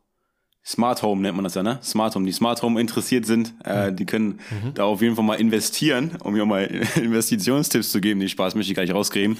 Ähm, aber das ist ja auf jeden das Fall. Das darfst du gar nicht. Ja, darf ich auch nicht. Disclaimer. Wieso? Ich bin doch ein Broker hier. Was soll man machen? Ach so, ah, hast Lizenz? ja, auf jeden. Okay. ähm, ich finde, wir sollten hier einfach mal ein paar andere Begriffe, die auch bestimmt schon gefallen sind, in dem, was du gesagt hast, nochmal klären, äh, die bei mhm. mir einfach auch immer Fragezeichen aufwerfen. Ähm, zum Beispiel Bitcoin. Bitcoin, oder es gibt ja generell unterschiedliche, äh, einen unterschiedlichen Aufbau von diesen Kryptowährungen. Bitcoin ist ja ein Proof-of-Work-Algorithmus zum Beispiel, äh, mhm. der auf einer Blockchain basiert und dann gibt es, ich muss mir jetzt sagen, ob das falsch ist oder richtig ist, Cardano und Cardano ist ein Peer-to-Peer-System. Kann das sein? Äh, nee, Cardano ist ein bisschen anders. Also ich erkläre es euch ganz kurz. Und zwar sind es die sogenannten Konsensalgorithmen. Und die beschreiben einfach nur, wie quasi, äh, ja, diese Coins, beziehungsweise wie halt eben sozusagen der Ablauf des Ganzen ist. Und was du ja gerade eben erwähnt hast, ist halt, der Bitcoin wird über den Proof-of-Work-Mechanismus hergestellt. Ist auch, wie gesagt, ein sogenannter Konsensalgorithmus. Und beim Proof-of-Work-Algorithmus ist es der sogenannte, das ist dieses klassische Mining, was man so oft hört. Ne? Das heißt, mit mhm. Hilfe von Rechenkapazität werden halt äh, kryptografische Rätsel gelöst. Das heißt, ähm, je mehr Rechner Rechenleistung beispielsweise in meiner hat, desto stärker ist die Chance, einen Block in der Blockchain dementsprechend zu erzeugen. Das heißt, äh, Rechner arbeiten halt daran, halt eben äh, Aufgaben beziehungsweise Rechnungen halt zu lösen, ja, mhm. um halt dementsprechend einen Block in der Blockchain herzustellen. Problem bei mhm. diesem Proof-of-Work-Algorithmus ist halt einfach der Aspekt, und zwar, er braucht halt sehr, sehr viel Strom, weil diese Rechner, die brauchen natürlich sehr viel Leistung, ja, das sind mhm. meistens so, also es gibt quasi, der Begriff ASIC-Miner dürfte dem einen oder anderen halt ziemlich bekannt sein dass du dementsprechend halt einige Rigs, Mining Rigs halt aufbaust und die verbrauchen halt ordentlich viel Strom. Man muss halt immer schauen, ob sich das Ganze rentiert. In Deutschland mhm. quasi Proof of Work äh, abzubauen, also halt eben klassisches äh, Mining zu betreiben, lohnt sich eher weniger. Vielleicht mhm. für Ethereum macht es schon Sinn. Mhm. Aber ich sag mal so, wenn du es daheim anschließt, wenn du daheim auf einmal daherkommst, dir ein Mining Rig anschließt, dann ist die Frage, wann dir, wann, wann, wann da wirklich bei dir in der Nachbarschaft der komplette Strom ausgeht, ist nur noch eine Frage der Zeit. Ne? Das ist halt so das Ding. Also Proof of Work ist sehr kostenintensiv, ist wirklich mhm. sehr aufwendig in dem Sinne. Und bei Cardano ist es zum Beispiel so, da haben wir den Proof of Stake Algorithmus. Mhm. Ja, bei Ethereum, der hat auch zum Beispiel noch den Proof of Work Algorithmus, den kannst du ja aktuell immer noch dementsprechend mhm. meinen. Aber jetzt wieder, was ist Proof of Stake? Auch ein Konsens, äh, Konsens-Algorithmus. Und hier kann zum Beispiel der Staker, so werden die Coinbesitzer genannt, also sowas wie Stakeholder, ja, ist mhm. ja beim Aktienbereich auch so. Der Stakeholder kann seine, äh, kann seine Coins oder Tokens in der Wallet quasi einsperren, ja, mhm. um halt einen Block zu generieren und dann Transaktionen zu bestätigen. Das heißt, die Zahl der Coins ist hier entsprechend, je mehr halt du als, als, als Staker besitzt, desto größer ist die Regel, in der auch mal halt äh, auch einen Block zu erzeugen in der, äh, dementsprechend in der Blockchain. Mhm. Ja, bei Cardano ist es zum Beispiel so, du kannst es dann dementsprechend erzeugen und Staking bedeutet dementsprechend auch, dass Stakeholder dementsprechend dadurch auch animiert werden, ihre Coins zu halten, weil sie einen, einen Incentive bekommen, also einen Anreiz. Was bedeutet das jetzt? Und zwar bekommst du bei Cardano aktuell 4,4% auf deine Coins. Das heißt, du bekommst, wenn du 1000 Coins hast, bekommst du im Moment aktuell äh, 40 Stück, also 41 Stück in dem Fall pro Jahr gut geschrieben an Rendite. Ne? Mhm. Und wenn sich der Preis dementsprechend der Coins halt eben erhöht, dann sind es ja keine 4, 4, 4% die du bekommst an Coins, mhm. sondern monetär gesehen um einiges mehr. Mhm. Ist eine sehr coole Sache, wenn man halt wirklich mal sieht, was halt wirklich in dem Bereich wirklich möglich ist und aber ein Stakeholder ist doch, wenn ich mir jetzt die Cardano kaufen sollte, dann bin ich ja schon Stakeholder. Also es ist ja nicht so, dass ich jetzt jedes Jahr von Cardano 40% Rendite bekomme. Also wonach richtet sich welcher Stakeholder da das Recht dazu hat, diese, diese Rendite zu bekommen? Also, im Grunde genommen hat jeder das Recht, seine Rendite zu bekommen. Das Ding ist aber, wenn du jetzt normal Cardano kaufst, beispielsweise du holst es dir auf Bitpanda, ja, ich will jetzt hier keine Werbung für Plattformen oder so machen, aber es ist eine gängige Plattform, die viele Leute nutzen, dann mhm. hast du zwar deine Cardanos, aber du kannst keine Stake-Rendite bekommen, weil die das dementsprechend nicht anbieten. Das heißt, die müssen quasi auch dafür verifiziert sein, ein sogenannter Full Node im System zu sein, also ein sogenannter, ein sogenannter Netzwerkknotenpunkt. Ja. Das mhm. heißt, ein Full Node ist halt immer ähm, ein, ein, ein Knotenpunkt, der dementsprechend dann im System richtig drin drin ist. Ähm, genau. Und das ist halt zum Beispiel bei Exodus der Fall, bei Kraken mittlerweile auch. Das heißt, das sind so die Sachen, die man sich so, die man halt so sagen kann. Mhm. Und ja, genau. Das Aber wäre, dann, ist da, dann ist auch theoretisch so, dass derjenige, der sehr, sehr viele Cardano-Coins hat, eine größere Macht hat. Genau. Und da, da, da widerspricht sich das Bild für mich, weil ja grundsätzlich Kryptowährungen dafür stehen, dass es dezentral ist. So, und da entsteht eine gewisse Zentralität, wenn diejenigen, die viele davon haben, eben das Ganze klären können. Also ist da ein gewisser, äh, ein gewisses Paradox, dass es nicht der Fall ist, oder denke ich gerade auch falsch? Ähm, ich denke mal, wir haben ein bisschen aneinander vorbeigeredet. Kurz nochmal, um das Thema zurückzukommen. Du hast ja immer auf der Blockchain sogenannte Nodes. Also du hast ja immer solche Netzwerknoten und das sind die Rechner auf der Blockchain. Und dann gibt es zum Beispiel Full Nodes. Davon gibt es zum Beispiel aber nicht allzu viel. Also Nodes bis ist jeder, der zum Beispiel, wie gesagt, ein Teil der ganzen Sache ist. Also wenn du jetzt quasi deine Cardanos in dem Fall stakes, dann bist du quasi in dem Fall ein Node auf der Blockchain. Ja, bei, bei Exodus in dem Fall zum Beispiel. Und ein Full Node ist zum Beispiel, der hat alle Blockchain-Transaktionen, die jemals durchgeführt wurden, gespeichert. Und zum Beispiel ein Full Node prüft auch, ob die Regeln auf der, auf der Blockchain eingehalten wurden Verfahren, sprich ob die Transaktion stimmig ist, die Transaktion richtig signiert wurde und ob das Dateiformat beispielsweise stimmt. Mhm. Und beim Proof of Stake Algorithmus ist es dementsprechend so, also ähm, je mehr Coins du dementsprechend hast, umso, umso möglicherweise kann auch sich die Rendite dementsprechend ein bisschen bei dir ändern. Das heißt, bei dir ist es halt so, du bekommst nicht mehr Rechte, sondern du hast halt einfach, wie gesagt, die Wahrscheinlichkeit, dass dir wieder ein Anteil zugeschrieben wird, ist halt dementsprechend größer. Mhm. Aber wer überprüft, überprüft denn die Transaktion? Äh, die Full Notes, genau, das sind die so, das habe ich ja gerade eben erzählt. Also Note bist du ja ganz normal und Full Notes, das sind die quasi, die halt eben überprüfen. Ja, ein Full Note prüft die Regeln halt auf der Blockchain, ob das alles eingehalten wurde, ob das mit der Transaktion stimmt und ob alles halt wirklich in dem Bereich stimmt, genau. Hm, und also ich, ich finde das teilweise immer so ein bisschen schwierig zu verstehen, aber sagen wir jetzt einfach mal, ich möchte dieser Full Note sein, was müsste ich dafür mhm. tun?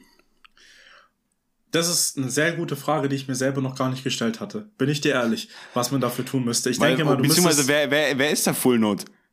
Ist das, ist das ein Elon Musk? Macht das ein Elon Musk, der da die äh, Transaktion überprüft? Nein, Weil ich meine, bei, bei, bei, Bitcoin hast du ja diese, die, die Miner, die irgendwo sitzen, in China und sonst wo, wo der Strom billig ist. Äh, aber das hast du ja im, bei Cardano nicht, weil es ja Stake ist, wie du gerade schon erklärt hast.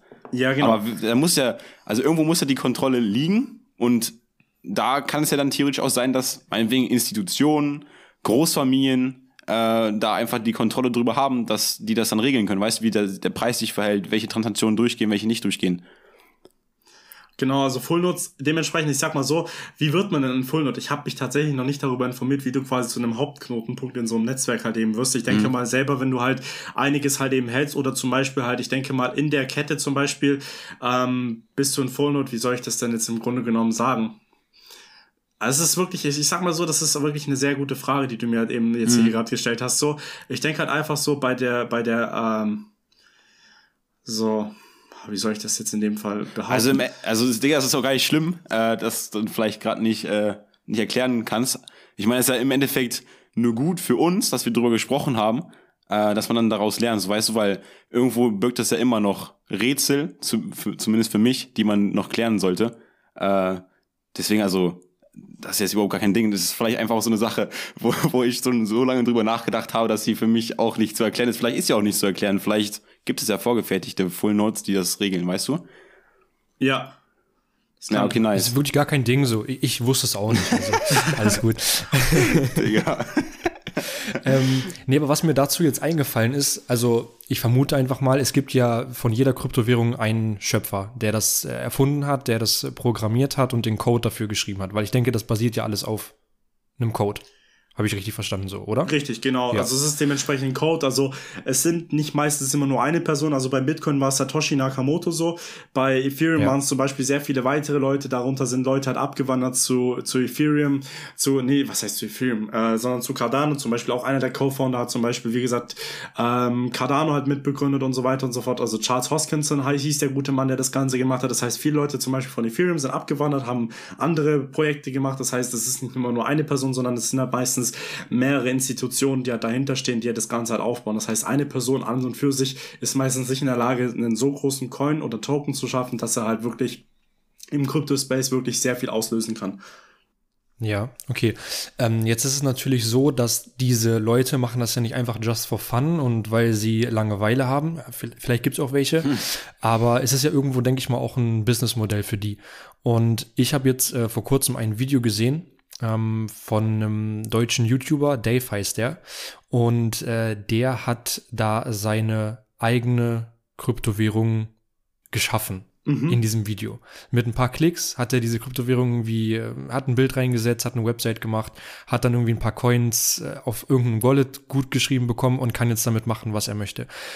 Worauf ich aber eigentlich hinaus möchte, ist, wie verdienen die Leute damit Geld? Also was spricht, was springt für die dabei raus? Okay, das ist eine sehr gute Frage. Also das, was du mir gerade eben erzählt hast für ein Beispiel, das ist ja quasi dieses, dieses komplette, ich mache eine Kryptowährung und das ist so dieses, äh, wo Lambo, wo ist mein Lambo-Beispiel, so nach dem Motto, ich mache eine mhm. Kryptowährung, ich will ein Lambo.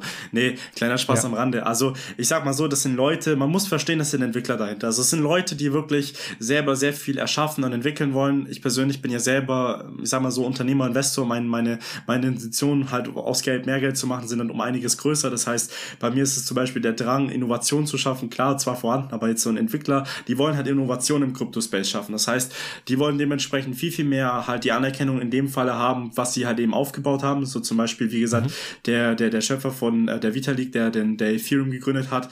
Äh, er zum Beispiel, er ist sehr, sehr stark in den Medien drin. Er ist im Crypto-Space sehr bekannt, weil er halt einfach mit Ethereum so ein Bombenprojekt geschaffen hat. Klar, hat's Probleme und so weiter, aber all und für sich ist er einer der jüngsten Milliardäre wirklich weltweit, die es halt so gibt aktuell und ich muss halt wirklich sagen, dass der Kollege dementsprechend es halt geschafft hat, anhand von dem Netzwerk halt sehr viel zu schaffen. Das heißt, selber wie du damit Geld verdienst, ist eigentlich sehr, sehr simpel. Am Anfang bist du unterbezahlt, das ist aber glaube ich, überall so tut. Die sind, die haben am Anfang nicht das große Geld mit den Kryptowährungen verdient, weil damals waren die vielleicht bei, bei, bei Minimalsbeträgen so, weißt du? Und dann ist es dementsprechend so, wenn so eine Kryptowährung anfangs mal an Akzeptanz gewinnt, Leute investieren und so weiter und so fort, ja, und sie Investoren an die Land ziehen, dann kommt halt mehr rein. Und ich denke mal, das, was halt auch diese Leute, die Besitzer oder die Gründer davon machen, die haben natürlich einen eigenen Anteil an den Coins. Ne? Das heißt, äh, jetzt mhm. ein Charles Hoskinson und so weiter, der dürfte wahrscheinlich auch ein Milliard, also wirklich einen sehr, sehr großen Betrag an Cardano selber auf seinem Wallet haben. Beispielsweise aber auch jetzt äh, so zum Beispiel der Vitalik, der dürfte wahrscheinlich auch das, den einen oder anderen Ethereum bei sich auf dem Wallet haben, würde ich jetzt mal so behaupten, als Milliardär. ähm, da kann man dementsprechend auch sagen, die haben natürlich sich auch Gewinne abgezwackt, die haben natürlich auch Großteile, also äh, auch Teile von den Coins dementsprechend da und denen ihr Ziel ist natürlich auch, dass die Dinger nach oben gehen. Das heißt, dass die Entwicklerteams ordentlich arbeiten, dass halt mehr Innovation geschaffen wird, dass halt mehr Anwend Anwendbarkeit geschaffen wird, weil das Ding ist ja, guck mal, im, im Kryptobereich ist es ja genauso wie beispielsweise du verkaufst ein Auto so. Ne? Das heißt, wir haben beispielsweise hier eine, eine, eine Marke wie Dacia. So, Dacia ist zwar bekannt, aber sie ist, sie, sie ist bekannt, aber das war's auch schon wieder. Dann haben wir Mercedes-Benz. Mhm. So, Mercedes-Benz ist wirklich da. Leute kennen Mercedes-Benz und die machen Absatzzahlen. Die machen, die verkaufen Autos. Und dann gibt's noch Volkswagen. So, Volkswagen ist zum Beispiel, das ist der, ich glaube, der größte Autokonzern der Welt und so weiter. So, ich glaube, Toyota gibt's auch noch, aber ich denke, Volkswagen ist größer.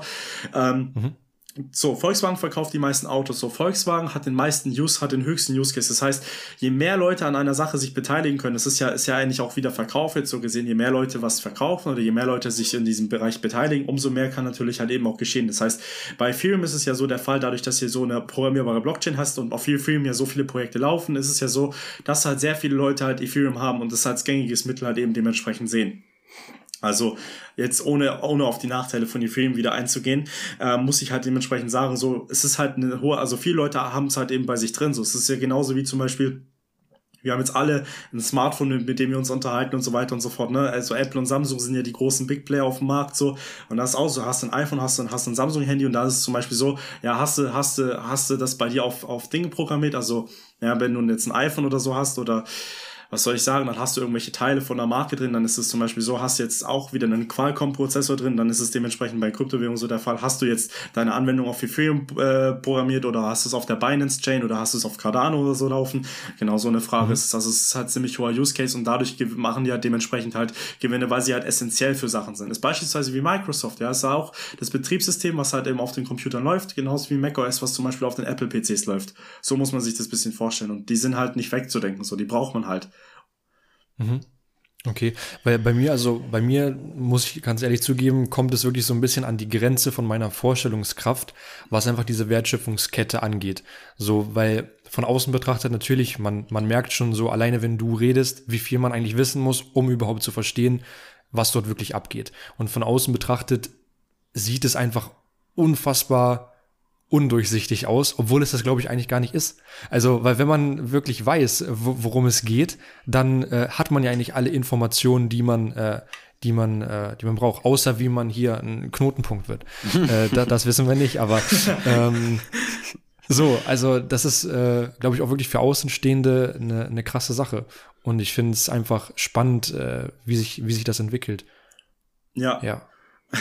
Ja, ich finde es auf jeden Fall auch eine sehr interessante Sache, vor allen Dingen jetzt als Außenstehender. Klar, die meisten Leute denken sich so, ja, Blockchain, Smart Contract, äh, DApp, also Decentralized App in dem Fall wohlgemerkt. Dann, was ist Proof of Work, Proof of Stake? Hat das was mit Essen zu tun? Also der Stake, der Stake allgemein.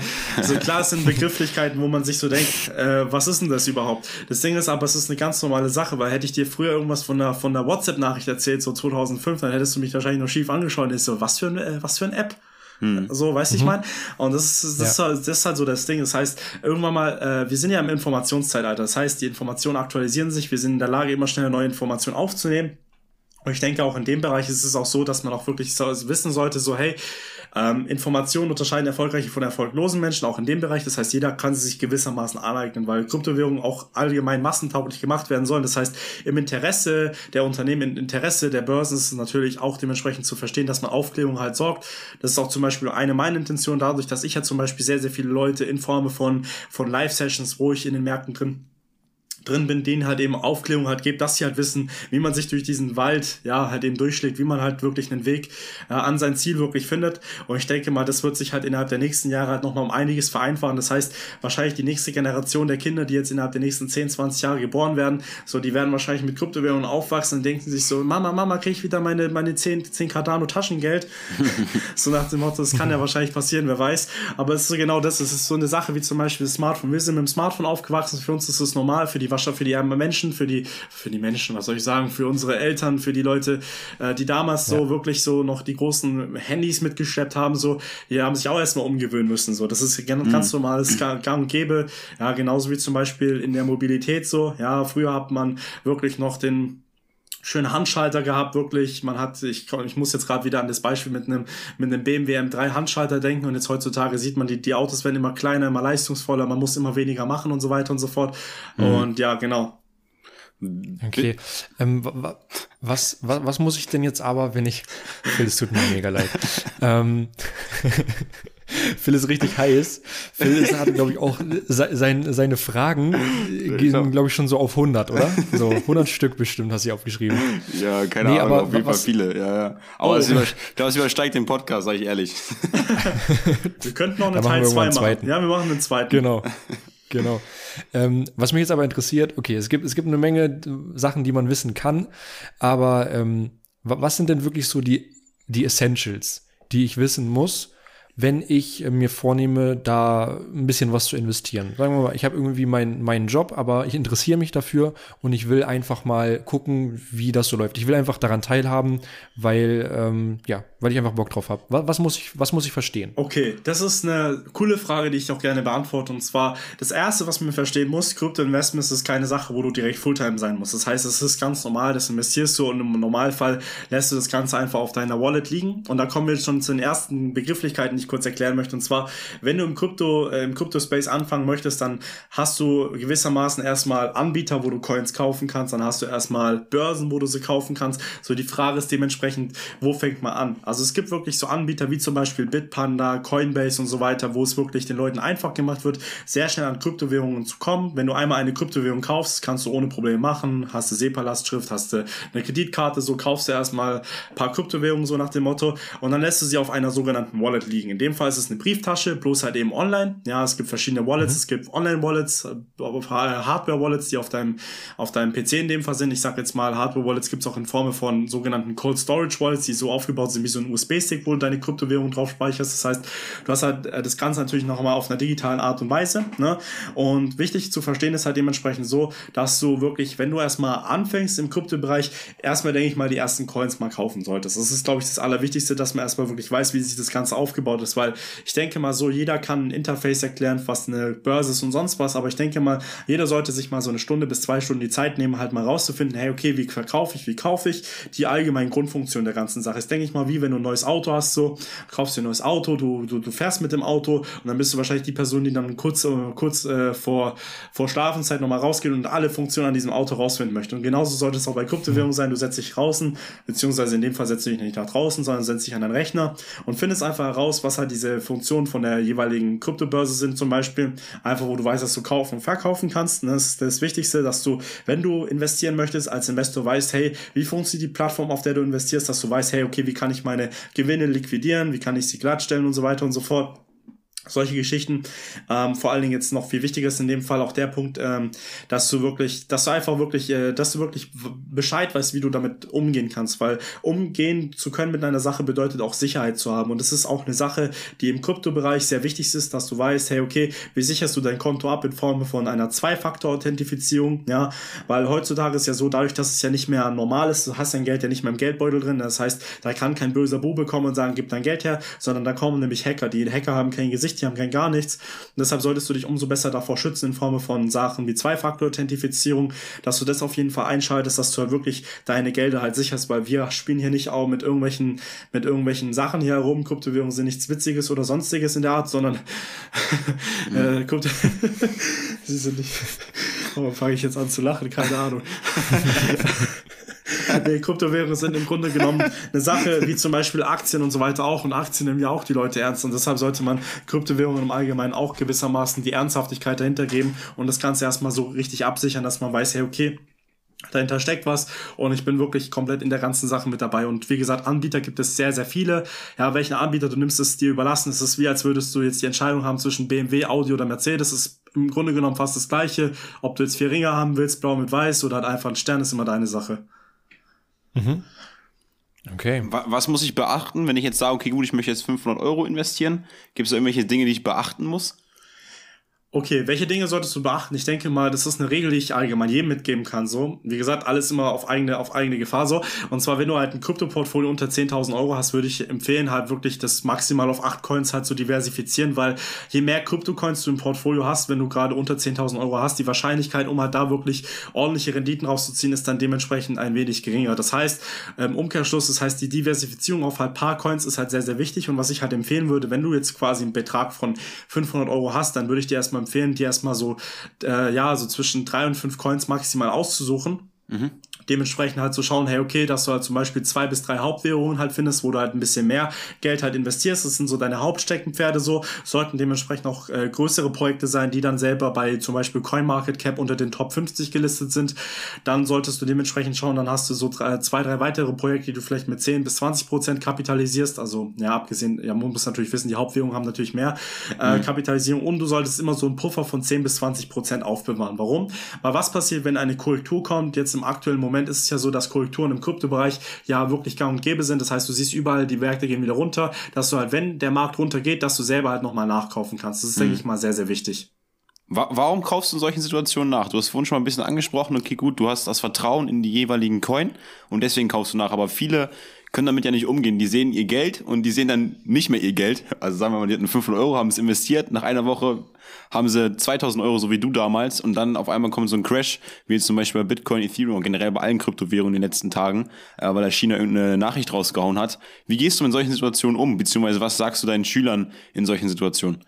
Das ist ich sag mal einfach so erstmal die Ruhe bewahren, weil das Problem ist an der Börse, da haben wir immer das dumme Geld und das smarte Geld, also das Smart Money, Dump Money so. Und was mir halt immer auffällt, ist halt einfach der Punkt, äh, Börse, Investieren, Trading ist sehr viel mit Emotionen verbunden. Das heißt, die Leute handeln sehr emotional, weil es halt um Sachen geht wie ihr Geld. Das heißt, die erste Sache, dass du erstmal nicht emotional handelst, investiere erstens Geld, was du verlieren kannst. Das heißt, Geld, auf welches du nicht angewiesen bist, okay? Erste Sache. Zweitens, investiere erstmal oder informiere dich erstmal, bevor du irgendwelche Investments tätigst, was denke ich mal normal ist, weil würde jetzt Warren Buffett sagen, das beste Investment, was du tätigen kannst, ist springen von der Brücke, dann würdest du als normaler Mensch auch sagen, das macht doch keinen Sinn, weil ich danach sterbe. Aber wenn Warren Buffett das sagt, dann gibt es mhm. trotzdem Leute, die würden es halt machen. Und das ist genauso wie wenn man jetzt in den Kryptospace reingeht, dass die Leute wirklich nach dem schnellen Geld hinterher sind und sagen, hey, wo kann ich vor der Brücke springen? Also sprich, ihr komplettes Erspartes aus dem Fenster rausschmeißen, auf gut Deutsch gesagt.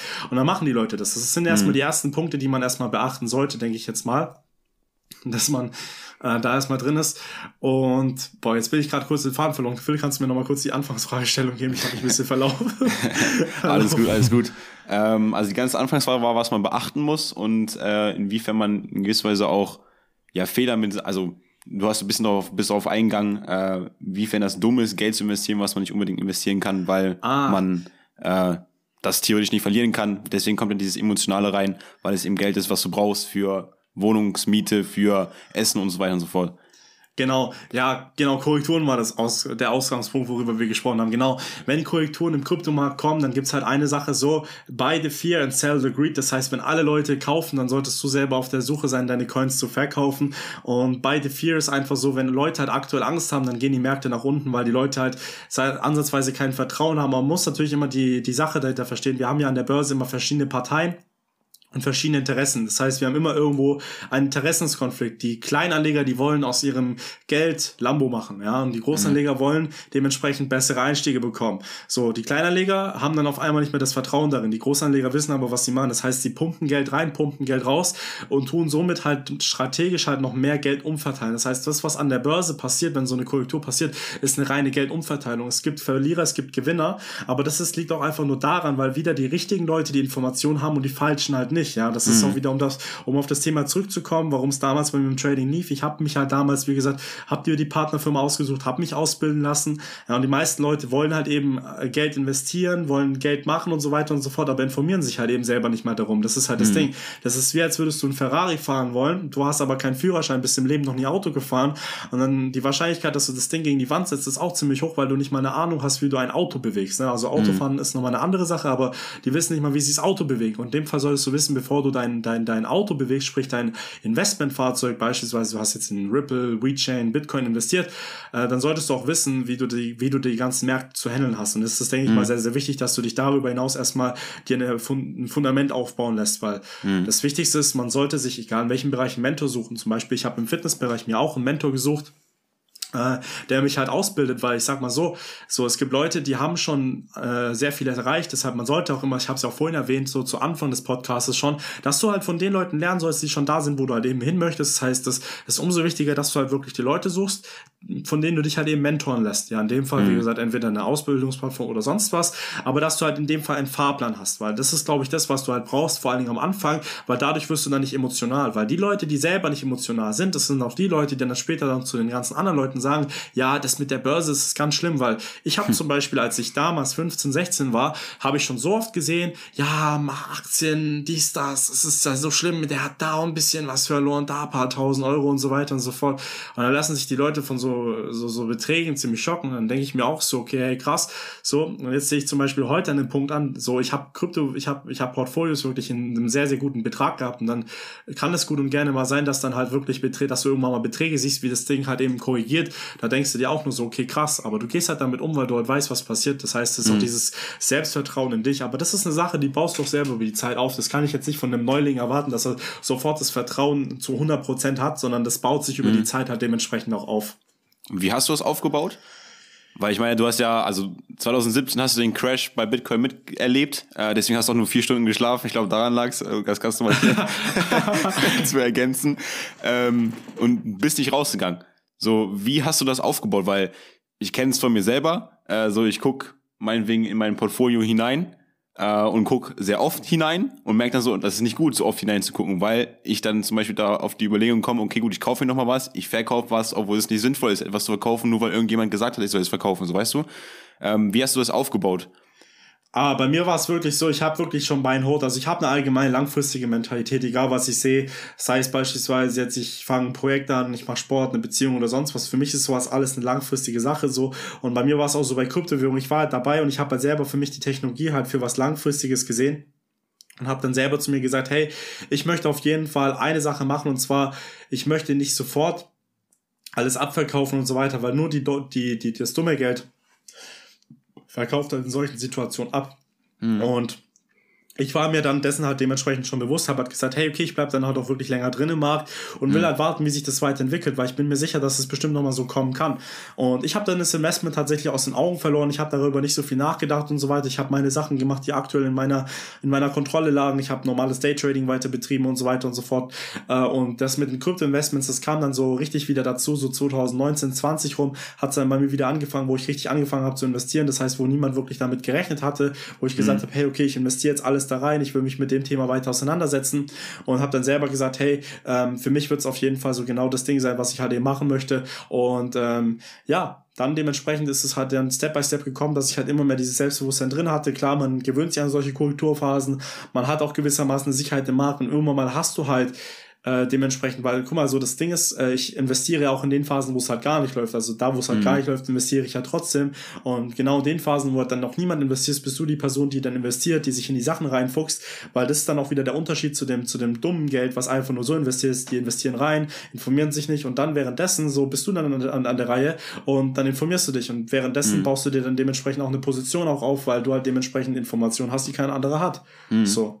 Das heißt, du machst, dir, du, machst dir, du machst dir im Prinzip vorher auch einen Plan. Sagst jetzt zum Beispiel Cardano verkaufe ich erst bei 20, Bitcoin verkaufe ich erst bei einer Mille, äh, dass nicht diese Situation entstehen, dass es so einen krassen Abverkauf gibt und du dann sagst, okay, gut, nur weil der auf YouTube das gesagt hat, das dann zu verkaufen, dass du dann einfach so straight bist, deinen Plan verfolgst, richtig? Ja, genau. Ich, ich verfolge meinen Plan. Ich schaue mir natürlich auch andere Sachen an, was halt andere Großinvestoren auch dazu sagen, was da wirklich so der Fall ist, weil man sagt immer so, es sind immer Meinungsverschiedenheiten. Das ist mal das Coole an der Sache, weil der eine Investor sagt das, der andere Investor sagt das. Am Ende ist es wie Audio, BMW und Mercedes, alles irgendwie das Gleiche, aber trotzdem gibt es so viele Leute, die sich die ganze Zeit darüber streiten. Mhm. Ich will jetzt hier niemand angreifen, bin ja selber auf der, auf der, auf der gewissen äh, Autopartei. Ich glaube, wenn ich jetzt eine Automarke sage, dann hassen mich, glaube ich, die Leute hier im Podcast. Daher werde ich. Ist schon okay, wenn du Renault fährst, ist schon okay. okay. Renault Clio und Gelb, wir wissen es doch alle, Sally. Absolut. ja, genau, also das ist genauso der Fall. Also ich sage immer so, es kommen immer die eine oder anderen Sachen, am Ende ist es halt immer so die Sache, was du halt selber dann noch favorisierst. Ja. Ja, okay, krass. Ja, aber ich denke, dann hat man einfach, also ich finde es einfach, einfach mega wichtig, ähm, dass man diese Long-Term-Vision hat, wie du es auch gesagt hast, dass man sich darüber im Klaren ist, okay, gut, ich kaufe es nicht einfach nur, weil ich schnell das Geld machen möchte, weil ich ebenfalls Lambo fahren möchte, äh, weil es eh nicht funktioniert. Wenn du schnell rein bist, bist du auch schnell wieder raus. Hast ja auch so Eben. ein bisschen angeteasert schon. Ähm, deswegen, ich denke, man kann einfach hier von, von dem, was du gesagt hast, schon sehr, sehr viel mitnehmen. Vor allem für diejenigen, die jetzt Neulinge hier sind. Ich denke mal, es werden viele anhören, die Neulinge sind, äh, die sogar noch im Babybecken stehen. Äh, nicht, nicht mal im Nichtschwimmerbecken, so wie Max. Und vielleicht ich. Ähm, ich möchte mich gar nicht da rausnehmen, so. Deswegen auf jeden Fall sehr geil. Ich weiß nicht, Max, ähm, wir nehmen jetzt schon ein Stückchen auf äh, und ich denke, es ist sehr, sehr viel Content zusammengeko zusammengekommen. Äh, ich könnte natürlich. Ich, ich habe noch spannend. Ich, ich, ich habe ich hab so zwei, drei okay. spannende Fragen, aber dann können wir es auch gerne abwarten. Safe, safe, safe, safe. Weil wir ähm, haben noch im Hinterkopf noch eine zweite Session eventuell. Äh, weil sonst könnte ich jetzt genau. auch noch ein paar, paar äh, Fässer aufmachen, so, aber das würde, wie gesagt, den Rahmen sprengen, glaube ich. Ja. Was war denn dein größter Verlust? Mein größter Verlust. Ich sag dir ehrlich, mein, mein, mein größter Verlust war tatsächlich, den ich schon eingefahren hatte, in sechsstelliger Tatsache.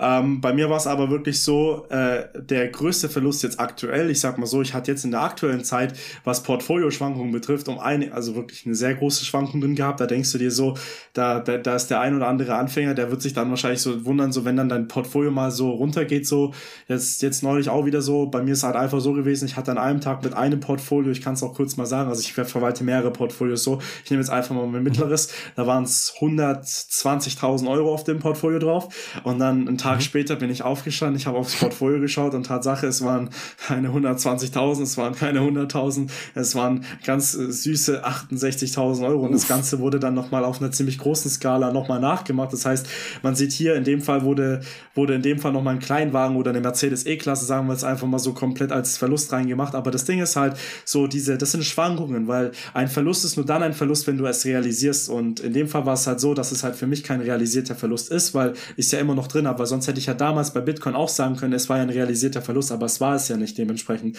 Und somit war für mich mhm. das eine ganz einfache Sache, das halt so zu handeln und zu sagen, hey, okay, ich nehme das Ganze jetzt alles zwar raus und so weiter und so fort. Und bei mir war es dementsprechend eine recht einfache Geschichte zu sagen, hey, okay, ich lasse es einfach immer noch weiterlaufen. Das heißt, ähm, so große Verluste habe ich dementsprechend nicht. Im Trading ist es bei mir auch ziemlich normal. Ich habe eine sehr, sehr gute Trefferquote so.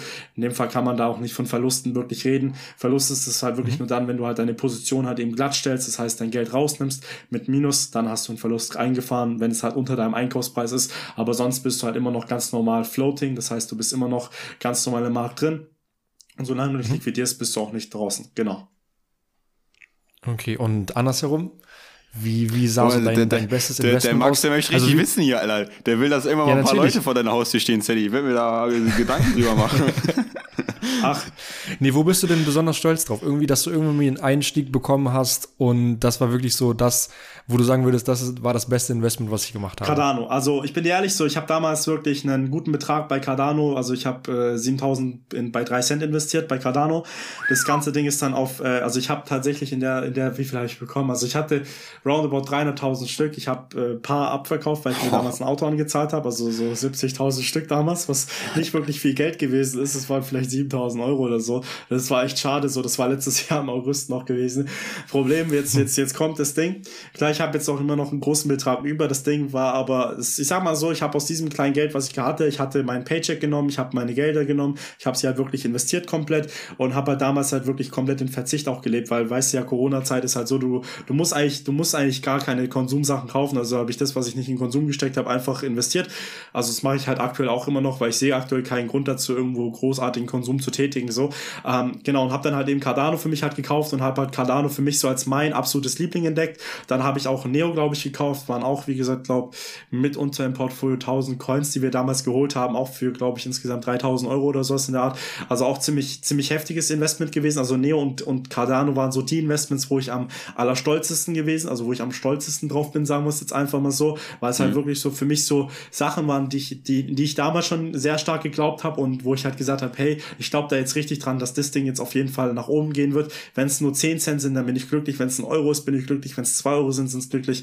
Und keine Ahnung, jetzt denke ich mir einfach so, okay, krass, dass diese Entscheidung, die ich damals halt getroffen habe, mich jetzt an einen komplett anderen Punkt gebracht haben. Klar, du hast extreme Portfoliogewinne gemacht. Man muss aber auch eine Sache sagen, äh, auch äh, zwecks der Tatsache, dass es halt so viel Gewinne halt, oder was heißt Gewinne? In dem Fall, Gewinne sind es ja auch nur dann, wenn sie realisiert sind. Mhm. Aber trotz der Tatsache, mhm. dass mein Portfolio auch schon gewissermaßen Werte überschritten hat, die wahrscheinlich äh, Leute in ihrem Leben leider, leider Gottes niemals verdienen werden, so denke ich mir einfach so eine Sache, ich bin extrem dankbar dafür. Mhm. Und es gibt mir halt einfach das Recht dazu, Leute noch mehr aufzuklären. Also meine Sache ist halt einfach so, die Information, die mir damals im Bereich gegeben wurde, das motiviert mich einfach so viel mehr dazu, Leute halt aufzuklären, halt selbiges zu machen. Also selbige Sachen, selb, selbe Anstrengungen und so weiter für solche Sachen halt eben zu verfolgen. Und das ist so der Punkt bei mir gewesen, warum ich das halt dementsprechend auch umso mehr mache. Also wie gesagt, und was ich jetzt aktuell mache, ist genau das gleiche. Das heißt, ich bin immer noch in dieser Phase 1, wie man so schön sagt. Das heißt, ich versuche immer noch weitere Investitionen rauszufinden dementsprechend Summen in dem, in dem Bereich reinzustecken, um dann zu schauen, was draus wird, genau. Okay, sehr nice. Dann haben wir jetzt doch auch wirklich, glaube ich, allen einen Grund gegeben, warum man jetzt bis ganz zum Schluss hören sollte, weil das ist doch das, was die Leute interessiert. Die Leute wollen Zahlen hören, ja. Ähm, sehr, sehr schön. Ähm, ansonsten, das waren meine Fragen. Okay, perfekt. Das wollte ich wissen. Perfekt, perfekt. ja, ich denke, es ist ein guter Abschluss, mit Phase 1 hier zu, zu beenden, den Podcast. Mit genau, Phase 1 zu starten auch, und mit Phase 1 zu beenden. Ähm, deswegen, ja. also, ich kann nur sagen, danke für diesen Podcast, danke für die Aufklärung im Bereich Kryptowährungen. Äh, ich denke auch die, die No-Hands, sag ich jetzt einfach mal, äh, wurden hier abgeholt. Max und ich wurden abgeholt. Ähm, und vielleicht die fortgeschritteneren, geschritteneren, what the fuck, wurden auch abgeholt. Deswegen, Sandy, danke, äh, dass du hier am Start warst. Ähm, hat mir sehr gefallen. Ähm, und dann wollen wir jetzt von dir noch das zuckersüße äh, Zitat hören, das du hoffentlich äh, in deinem Köpfchen hast. Ähm, genau okay. Deswegen. Das Zitat der Woche wird euch präsentiert von The Impossible Way. Yes, mein Zitat, was ich wirklich mitgeben kann, ist nämlich eine Sache und zwar langsam ist sicher und sicher ist schnell. Ähm, das Zitat ist abgeändert von dem Film Shooter, weil er hat, äh, da hat der Hauptcharakter gesagt, äh, langsam ist präzise und präzise ist schnell. Also so in dem Dreh war es und das ist so für mich so das, was ich aufs Invest auf Investieren oder im Allgemeinen halt darüber gesagt habe. Das heißt, viele Leute versuchen Sachen zu überstürzen, deshalb lieber langsam ist sicher und sicher ist schnell und sicher in Form von du bist konstant am Ball, machst halt deine kleinen Schritte und die werden sich dann nach, nach und nach halt eben zu diesem großen äh, äh, Overnight Success halt eben aufbauen, von dem jeder, wie gesagt, auf Instagram immer sieht. Und genau, das so als abschließende Worte auf jeden Fall dafür. Sehr nice. Yes, perfekt. Sehr, sehr schön. Dann auch noch von mir wirklich nochmal Dankeschön, dass du hier am Start gewesen bist. Das ist auf jeden Fall nicht selbstverständlich. Und äh, ich denke wirklich, die Leute konnten eine Menge mitnehmen. Natürlich jetzt nochmal kleines Disclaimer. Ihr entscheidet selbst, was ihr mit eurem Geld macht. Äh, ihr entscheidet selbst, ob ihr euch damit auseinandersetzen wollt und wie sehr ihr euch damit auseinandersetzen wollt. Und ähm, ja, ansonsten ähm, hast du noch irgendwelche letzten Worte? Ähm, ich, ob ich noch letzte Worte habe, genau. Und zwar für ich die, meine Familie. auf Fall. ja, ich grüße auf jeden Fall jeden Einzelnen, der diesen Podcast hört und ich hoffe auf jeden Fall, dass ihr vielleicht Zettel und Stift parat hattet. Ähm, das Wichtigste ist, denke ich mal, wirklich, wenn ihr eine Sache habt, dass ihr wirklich konsequent am Ball bleibt, sei es jetzt investieren, sei es jetzt Sport, sei es jetzt irgendwas, was euch erfüllt. Wichtig ist, ihr seid konsequent am Ball und ihr zieht die Sache wirklich durch, nicht nur halbherzig, sondern versucht jeden Tag was dafür zu machen, weil ich denke, jeder, der wirklich was haben möchte, der findet Wege, alle anderen finden Ausreden. Deshalb im Grunde genommen sind wir alle Millionäre, entweder haben wir sie auf der auf der auf dem Konto oder wir haben sie in Form von Ausreden Ausreden gemacht. Mit den Worten würde ich sagen, wären das meine letzten Worte. Genau. Perfekt, alles klar. Dann sage ich nur noch, folgt uns auf Instagram, folgt uns auf Spotify und stay fresh like the other side of the pillow. Ciao, ciao. Ciao, ciao. Ciao, ciao.